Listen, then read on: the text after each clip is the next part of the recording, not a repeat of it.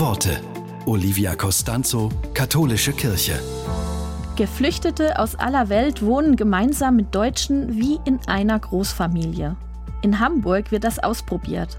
Uta Gerstner hat das Wohnprojekt mitbegründet und erzählt, wie würde denn eine ideale Welt aussehen? Dort stünde dann ein Tisch, wo die Menschen aus Nord und Süd, aus Ost und West zusammensitzen, ihre Gemeinschaft feiern und das Leben teilen.